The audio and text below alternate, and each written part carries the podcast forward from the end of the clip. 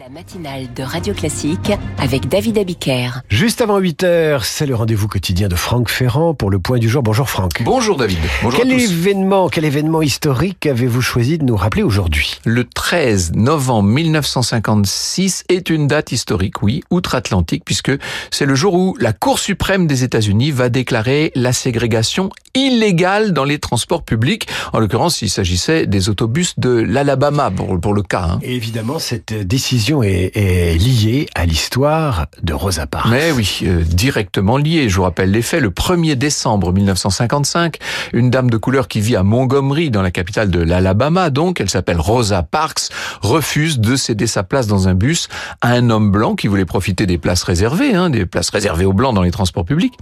Rosa Parks refuse donc d'obtempérer à l'injonction du chauffeur. Elle est arrêtée par la police.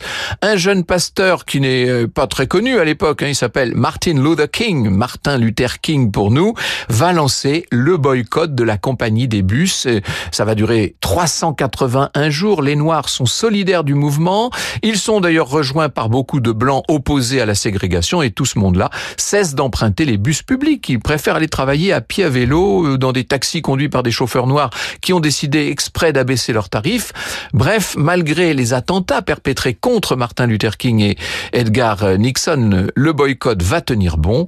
Ce mouvement local devient national, même international, et donc il aboutit le 13 novembre 1956 à cette décision de la Cour suprême et puis à la reconnaissance des droits civiques une dizaine d'années plus tard. Ça mettra définitivement fin à la ségrégation. Les droits civiques qui ont leur musée à Memphis, dans Mais l'hôtel oui. même, dans l'emplacement de l'hôtel Oui, même reconstitué, où Luther King a été assassiné, et on peut monter dans le bus de Rosa Parks. Tout a été reconstitué et on peut vivre ce moment de, de l'histoire sensible des, des États-Unis. Franck Ferrand, on vous retrouve à 9h05.